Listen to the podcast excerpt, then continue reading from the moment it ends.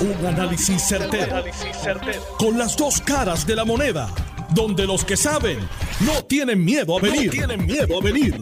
Esto es el podcast de Análisis 630 con Enrique Quique Cruz. 5 y 5 de la tarde de hoy, viernes 4 de febrero del 2022. Tú estás escuchando Análisis 630. Yo soy Enrique Quique Cruz y estoy aquí de lunes a viernes de 5 a 7 en línea telefónica a uno de los ex secretarios del Departamento de Educación que tuvo la oportunidad de ser secretario en dos décadas distintas y en dos siglos distintos. Eso no significa que alguien de mucha edad, pero bienvenido aquí como siempre al doctor Carlos Chardón. Buenas tardes. Buenas tardes, Quique. Carlos, tú fuiste secretario de Educación en los 80 y después en la época del 2010, 2009, por ahí, ¿verdad? Eh, los 70 largos. Los 70 largos. Me fui en enero del 80. Ok. Y después entonces en el 2009. O sea que tú tuviste oportunidad de, de estar en ese departamento y de dirigirlo en, en, dos décadas completamente distintas, con muchos cambios tecnológicos y con muchos cambios laborales también.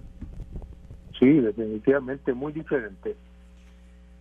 Y yo te pregunto, cuando tú estuviste primero en la época de los 70 y los 80, eh, los maestros en aquel momento no cotizaban para el seguro social, eso ha sido recientemente. No, no, no, no, esto es nuevo. No, yo sé, pero que la pregunta es, en aquel momento no hubo interés tampoco, no había interés. No había gran presión y ni, de, ni por parte del gobierno había interés, ni había precisamente por los maestros. Mira, eh, cuando tú tienes sueldo bajo y tú tienes que pagar el siete y medio por ciento de tu sueldo para seguro social y el gobierno siete y medio, pues mira, y aquella época teníamos mucho más maestros de lo que tenemos ahora.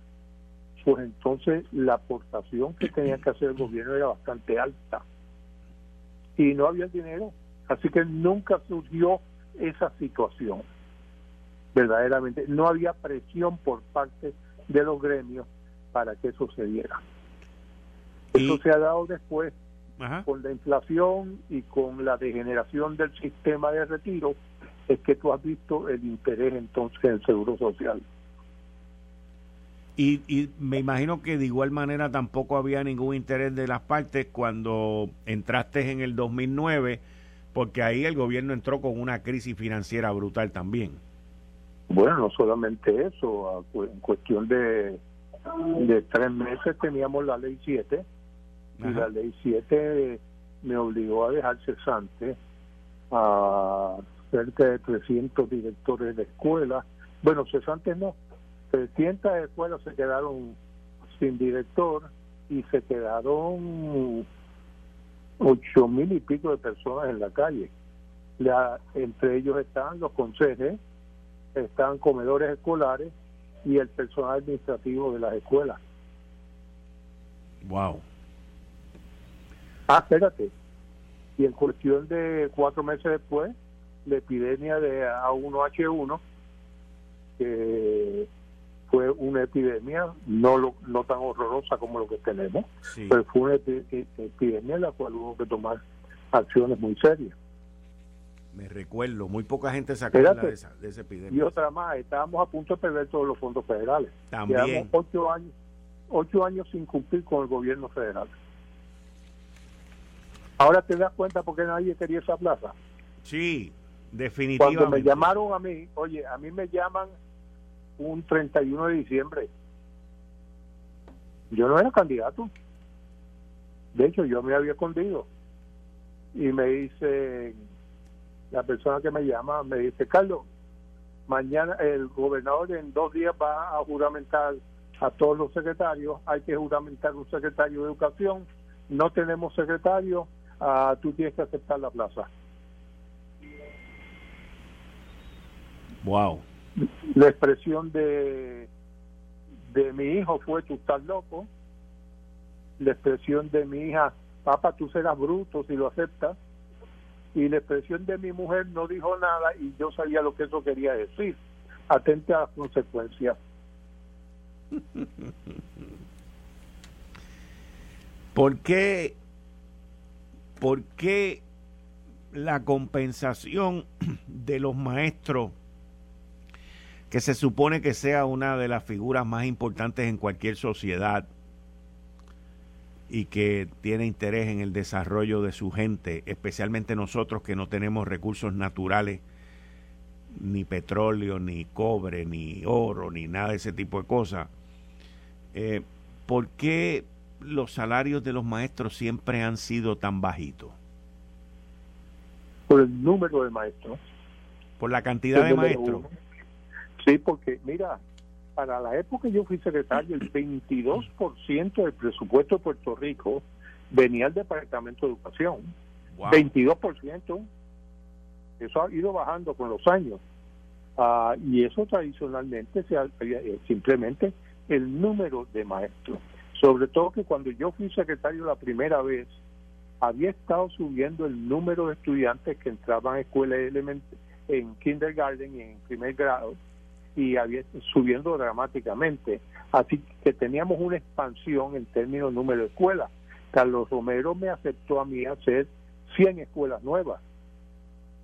Wow. Ah, y por la presión que había, Celeste Benítez había establecido los quimestres para reducir la presión ah, de necesidad de escuelas porque los quimestres trabajaban todo el año. Ajá y eso bajaba entonces la presión de número de estudiantes por escuela por día.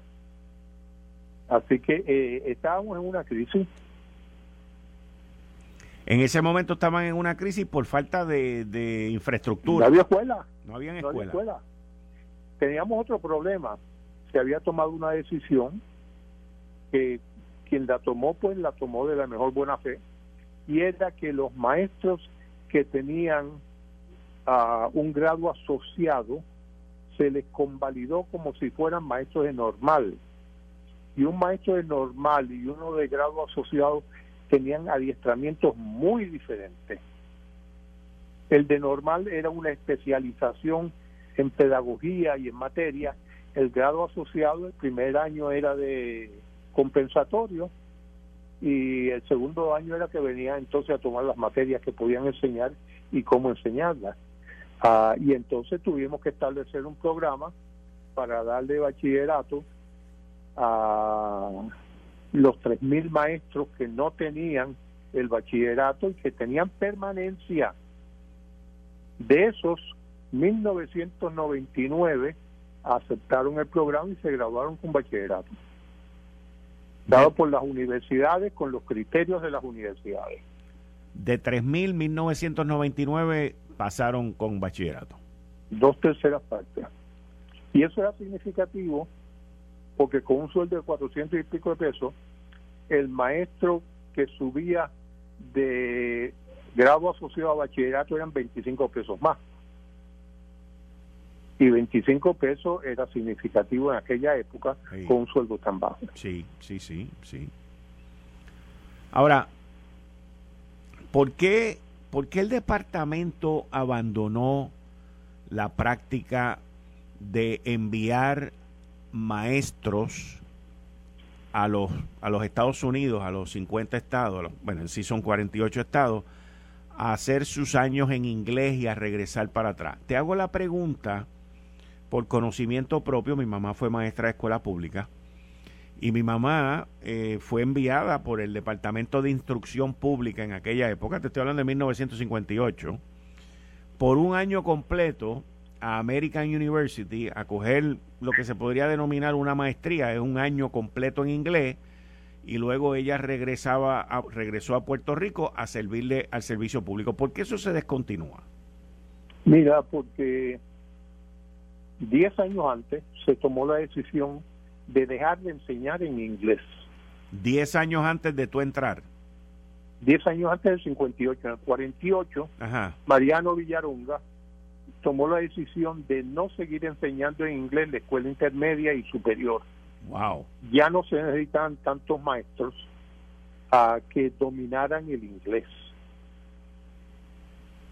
Ah, se suponía que se enseñaba inglés, el inglés se llamó entonces una materia especial, pero como todo lo especial nadie, nadie le hacía caso y eventualmente ya para el 60 no se enviaban ya más maestros a, Estados Unidos. El costo pues preferían entonces, ese número uno, número dos, estaban entrando suficientes maestros que sí dominaban el inglés porque habían estado, habían aprendido inglés en la escuela intermedia y superior y estaban entrando suficientes maestros al sistema para enseñar que podían enseñar en inglés. Porque cuando tú tienes seis años de estudio en inglés, todo, excepto el español el inglés, en escuela superior e intermedia, pues tú dominas la materia, la eh, eh, el inglés. El inglés aprendido de esa manera es lo que uno llama, se adquiría en la práctica en el salón de clase. Y cuando tú adquieres el inglés de la misma manera que tú adquieres el español cuando eres chiquitito, oyendo a tus papás hablar eh, español, pues mira, así lo aprendían los estudiantes. Y eso pues entonces, esa práctica simplemente se descontinuó. Ah, y pues mira, no se podía ya dar para atrás en el sistema y entonces lo que se hizo fue comenzar a desarrollar escuelas especializadas que podían enseñar en inglés por la demanda. Por ejemplo, ¿y, y a qué venían esas escuelas especializadas? Eran para estudiantes que volvían de Estados Unidos y no dominaban el español. La Padre Rufo en la calle del Parque era tal escuela, era una escuela para se llamaba Escuela para Estudiantes Bilingües. Hmm. Ese era entonces, ese era la necesidad. Y era una escuela de transición del inglés al español. No era para que mantuvieran el inglés, no. Era transición del inglés al español. El, y, y entonces, ¿por qué la enseñanza ha decaído tanto y los estudiantes cada vez se les hace más difícil aprobar las pruebas esas que le dan una vez al año? Bueno, para la época primera mía había muy pocas universidades que daban pedagogía. Ok. La UPR era una, la Universidad Católica era otra y la Interamericana era la otra. Puede ser que haya habido otra, el Politécnico en San Germán, eh, ah, pero esa era una interamericana. Así que el estudiante que venía a la, universidad era un estudiante que tenía muchísimo más destrezas del estudiante que entraba 20 años después. ¿Y por qué tenía más destrezas? Primero porque los maestros tenían una formación más exigente. Segundo, porque hasta el cincuenta y pico la escuela no se abrió para todos los estudiantes. La escuela era fundamentalmente una escuela para los estudiantes pobres que tenían un, un gran, una gran posibilidad de desarrollarse y para la clase media En la clase media, la, la presión para que estudiaran y en la, estos estudiantes pobres que venían a la escuela pública tenían también gran presión de sus padres porque era el mecanismo de movilidad social de la familia. Estos estudiantes se lo daban de escuela superior. La inmensa mayoría de los padres no sabían, se habrían, habrían tenido cuarto y quinto grado pero cuando un hijo tuyo se graduó a escuela superior en esa época, cuando tu mamá enseñaba, eso era muy significativo. Así que había, había cierto prestigio y más entonces si ibas a universidad que las universidades no se habían abierto. Pero con el Pell Grant, en aquella época se llama Basic Economic Opportunity Grant, BOG, pues las universidades empezaron a graduar a cualquiera que entrara y en pedagogía yo me acuerdo la garata que yo tenía con los con los ah, presidentes de universidades rectores y era que le decía y eventualmente le, le puse coto, cierto, cierto coto, no totalmente, porque políticamente hubiera paralizado todo el sistema de educación superior. Ah, el estudiante, generalmente, el estudiante que no entraba en ninguna facultad, entraba a pedagogía. Yo recuerdo esos comentarios. Pues esta es una tragedia, pero es una cuestión de oferta y demanda. Y entonces, pues, al mismo tiempo, cuando yo llego al secretario la primera vez, y te voy a dar el cuento completo, Virginia Belaval, que fue mi subsecretaria, había trabajado como ayudante de don Mariano Villaronga, que se nombró en el 48. Y bajo don Mariano en el 50 y pico se hizo el primer examen para calificación de los maestros, para ver si tenía las destrezas. Me contaba Virginia, y esto es simplemente lo que ella me contó y lo repito, porque me chocó que el primer examen que hicieron, eh, ella fue donde don Mariano y le dijo, don Mariano, se colgó casi todos los estudiantes. Y don Mariano se le, quedó, se le quedó mirando y le dice, pues haz uno donde casi todos se los pasen. Ese, el problema, ese problema todavía lo tenemos hoy. Oye, la presión que había de tener más maestros por la presión poblacional era inmensa. Las universidades a principios del 50 no graduaban suficientes maestros. Ah, tenían que aceptar cualquiera. Un poquito, y con el BOG eso entonces se hizo posible.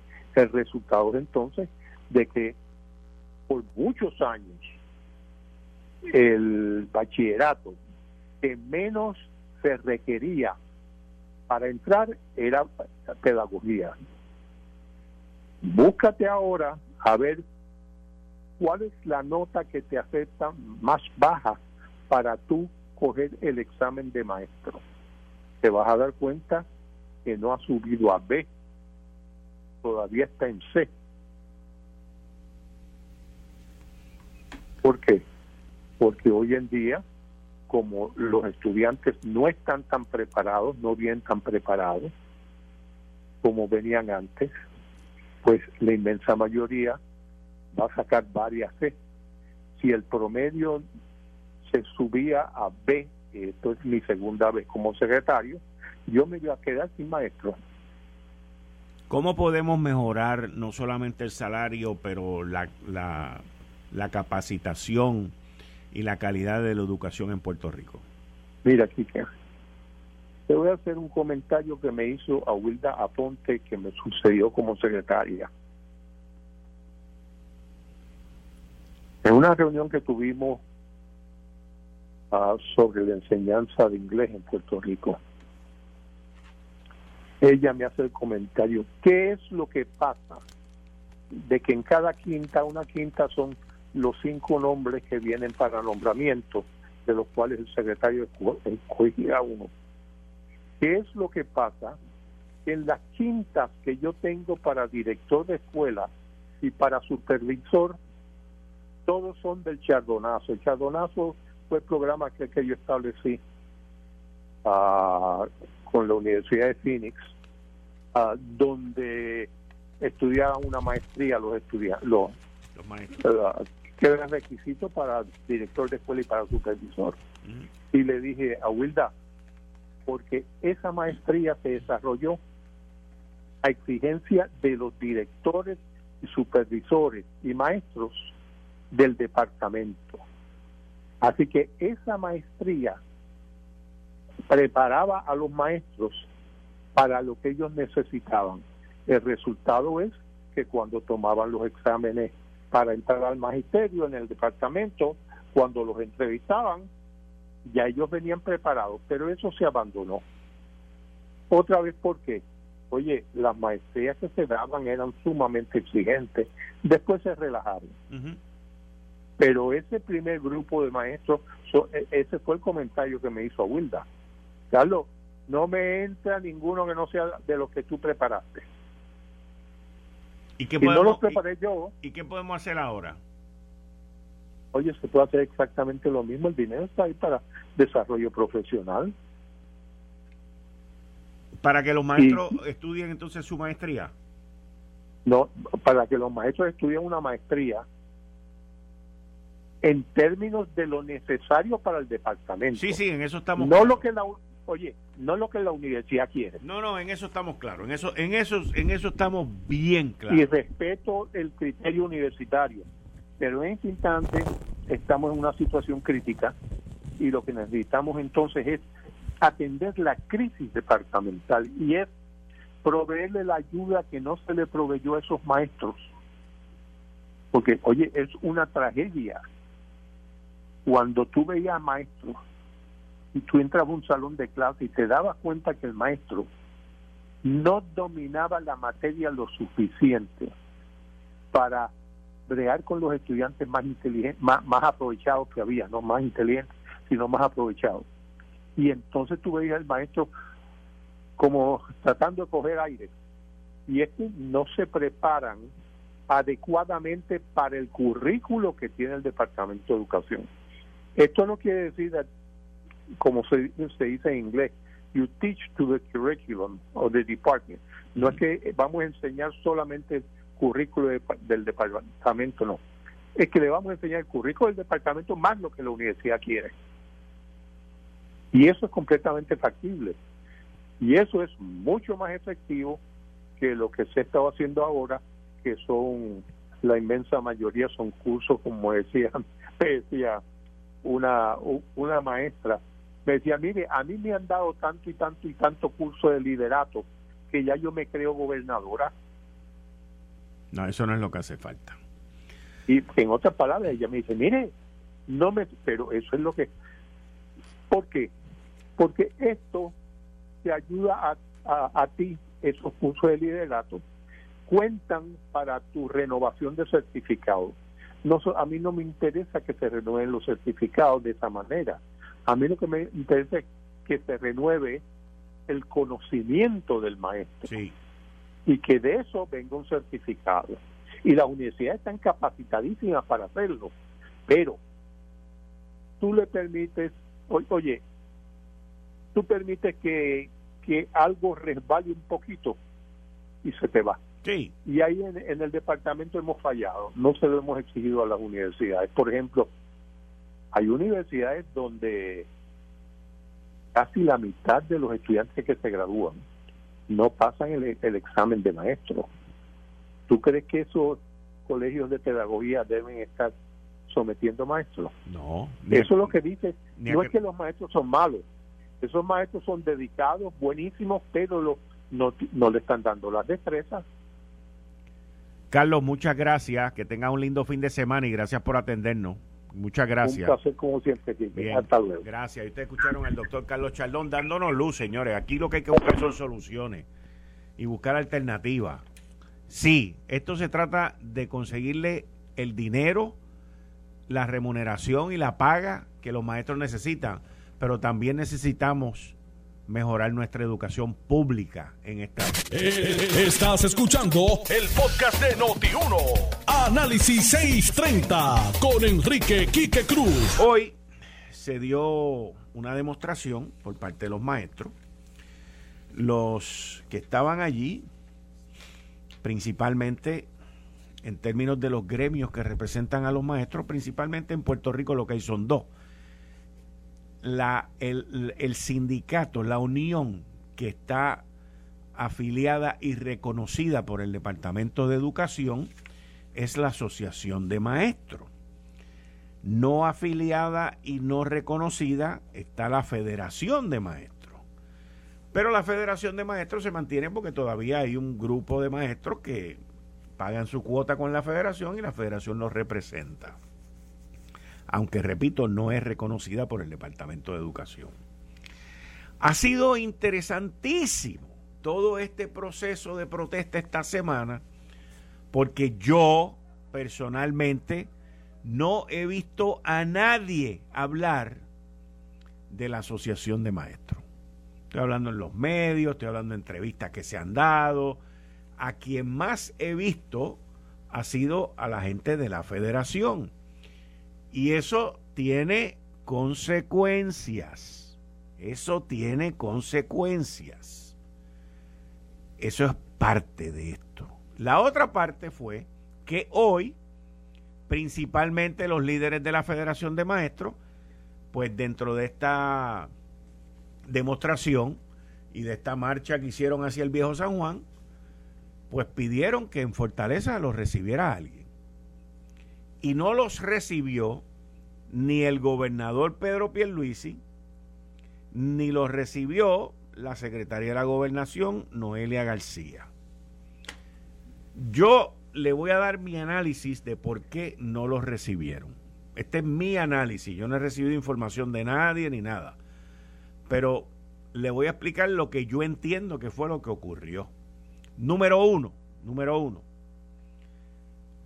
Cuando usted pone al gobernador en una posición como esa, a reunirse con unos líderes magisteriales, pues usted quiere poner al gobernador a dar soluciones, no a sentarse allí a que le hablen y que él no pueda decir nada en concreto, porque en mi opinión y en mi análisis yo entiendo que el gobierno todavía hoy no tiene la solución. Esa es mi opinión.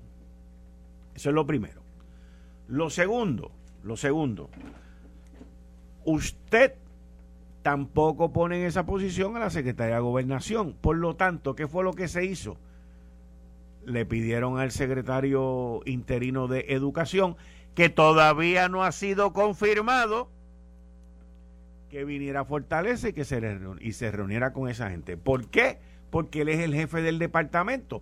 A mí personalmente me extraña que en esa reunión no haya estado el secretario del Departamento del Trabajo, que para mi entender debería estar envuelto en estas cosas.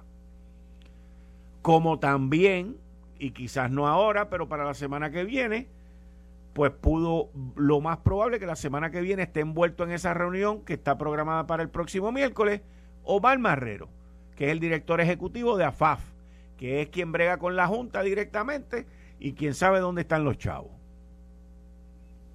Entonces, los, los que están protestando y los que están reclamando, pues dicen que quieren reunirse con el gobernador. Bueno, lo más probable es que se reúnan con el gobernador la semana que viene.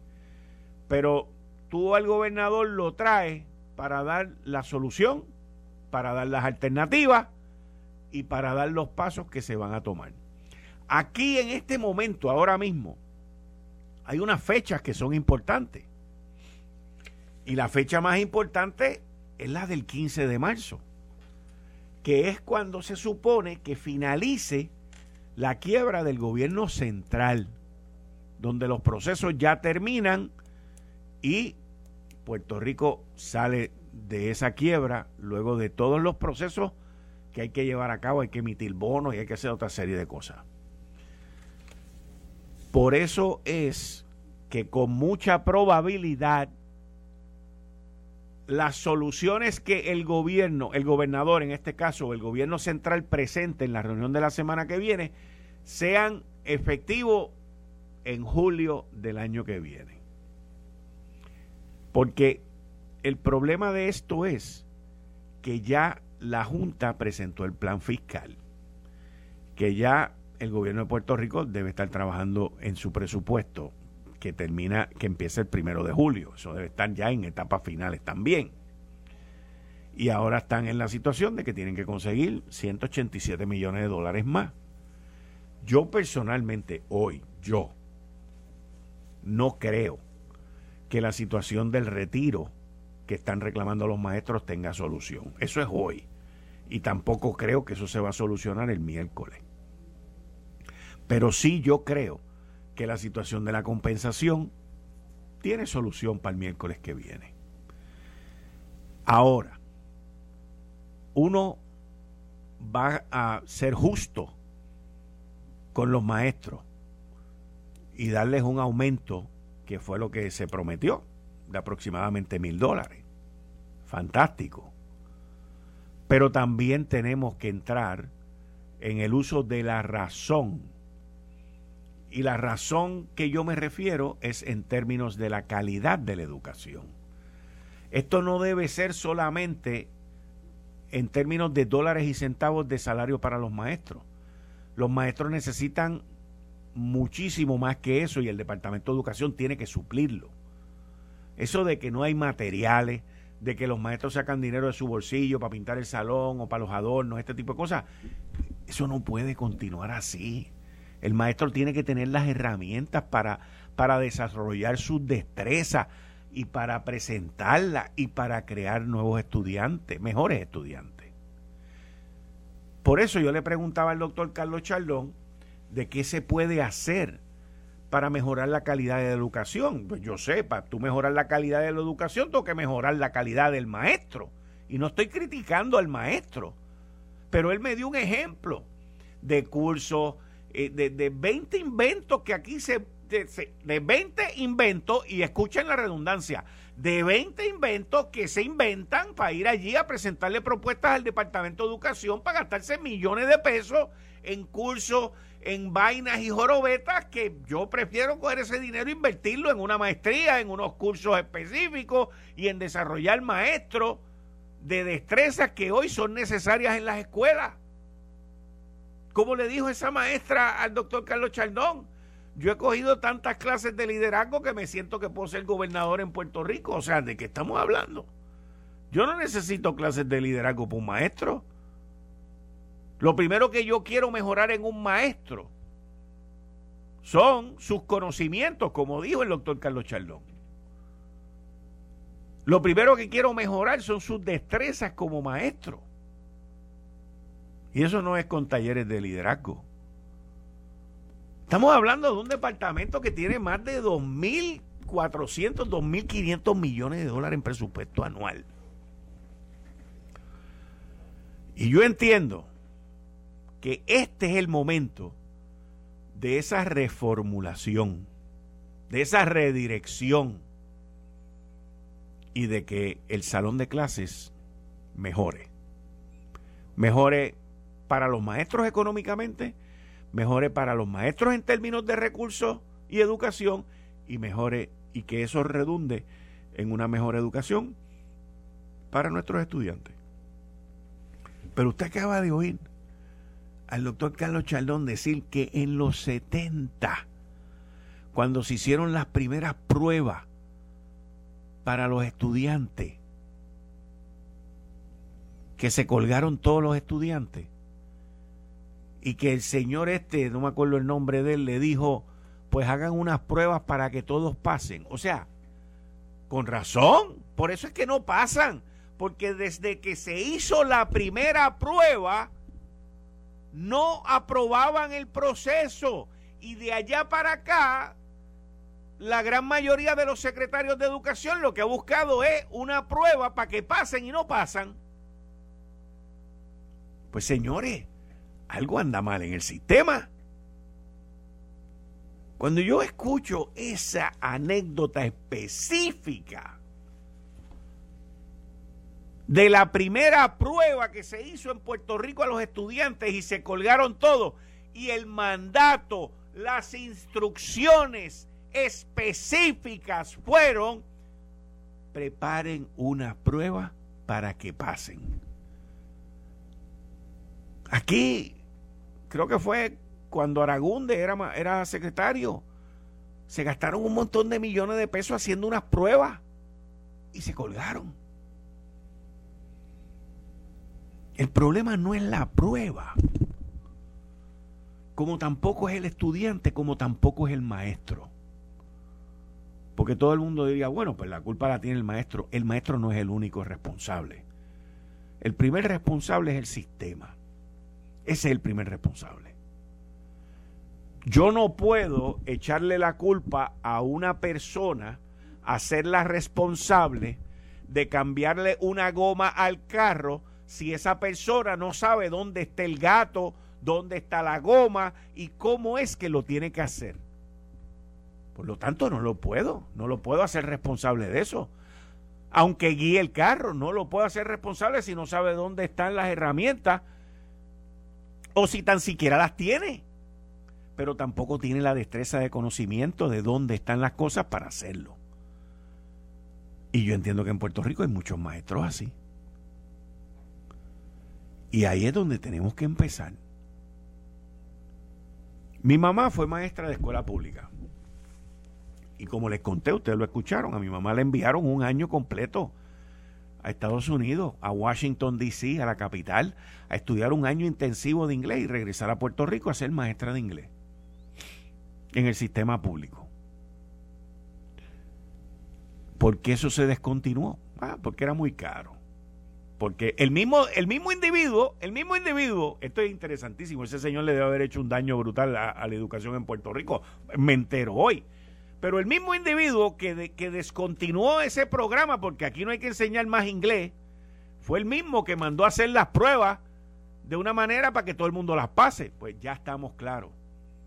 Ya estamos claros que el mal, el defecto del sistema, tiene más de 50 años, señores. Tiene más de 50 años. La pregunta es cómo lo vamos a arreglar. Pero la solución es más sencilla todavía, porque no tiene que ver con dinero. Mire, la gran mayoría de los problemas que hay en Puerto Rico hoy no tienen que ver con dinero. ¿Usted puede creer eso? Hay tanto dinero que no tiene que ver con dinero. El Departamento de Educación tiene más de 2 mil, mil millones para construir escuelas nuevas.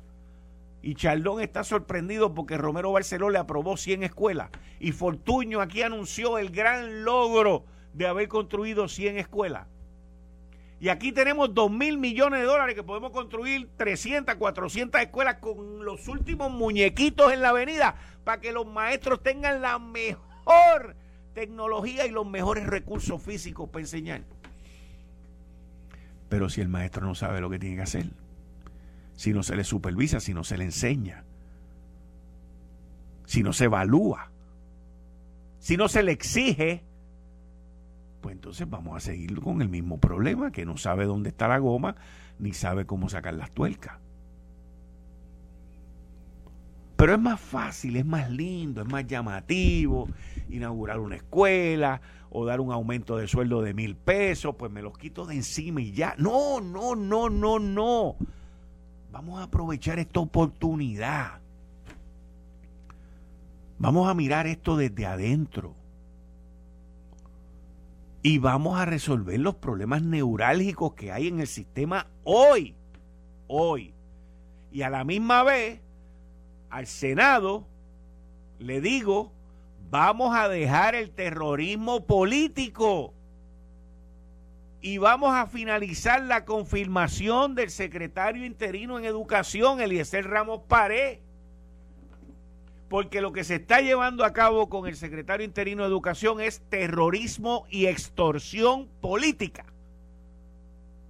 terrorismo y extorsión política y eso no puede continuar. Ya esta semana no se atrevieron a hacerlo porque eh, por los líos, las demostraciones. Ahora resulta que hay otro documento, el documento que le achacaron a Eliezer Ramos Pared nunca apareció donde él iba a cerrar las escuelas. Pues ahora hay otro documento más Y vamos a seguir así de documento en documento. Seguir negociando, seguir permitiendo que el terrorismo político y la extorsión política continúen en esta isla. Pues por eso es que no podemos progresar. Por eso es que la Junta no se va. Cambiando el tema, escucho al presidente de la Cámara, Rafael Tatito Hernández, diciendo que él quiere que la Junta se vaya, que esto y que el otro. Tan pronto yo leí esas expresiones, me acordé de Atilano ayer. Atilano ayer dio una disertación sobre eso, que estoy más de acuerdo con él, en que lo, no, no es que esté de acuerdo en, lo que él está diciendo, pero que estoy de acuerdo en que lo que él dijo, con mucha probabilidad vaya a suceder. Yo no estoy de acuerdo con que la Junta se quede aquí forever and ever, que era lo que le estaba mencionando, pero él lo que estaba diciendo es, la Junta no se va aquí que porque aquí hay demasiado billete y alguien tiene que velar por eso tiene todo el sentido común, tiene toda la lógica. Y yo no veo ambiente político para lo que Tatito quiere, pero lo que Tatito dice suena lindo. Natalie Yaresco acaba de renunciar hoy. Esto, lo otro.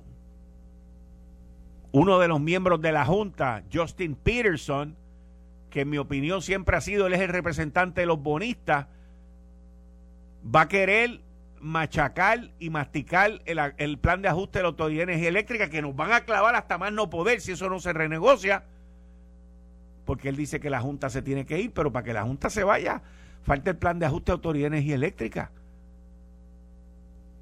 A él no le importa Puerto Rico. Ni a él ni a otras personas ahí le importa Puerto Rico.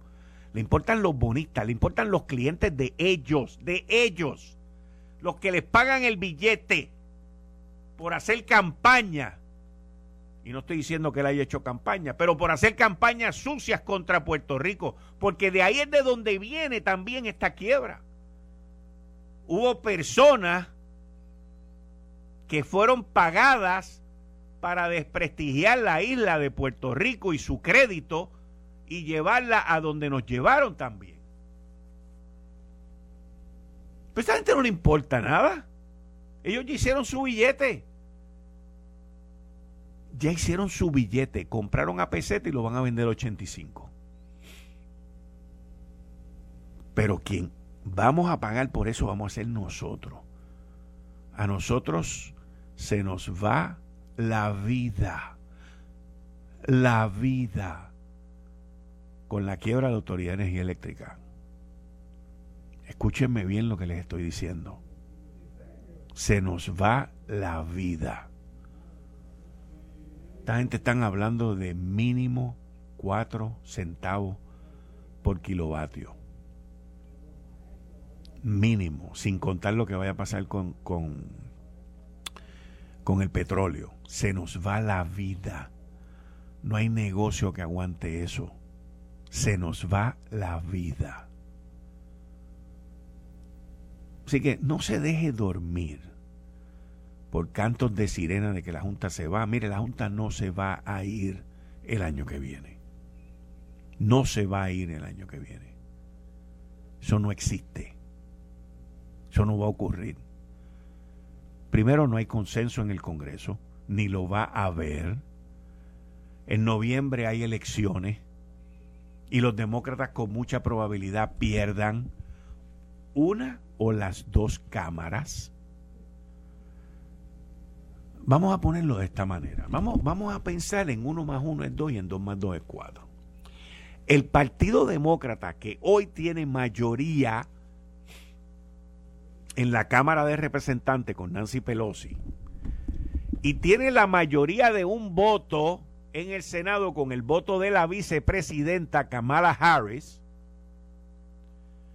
el Partido Demócrata que le prometió una agenda social progresista para que Biden ganara, que le prometió a los estudiantes que le iba a condonar los préstamos estudiantiles,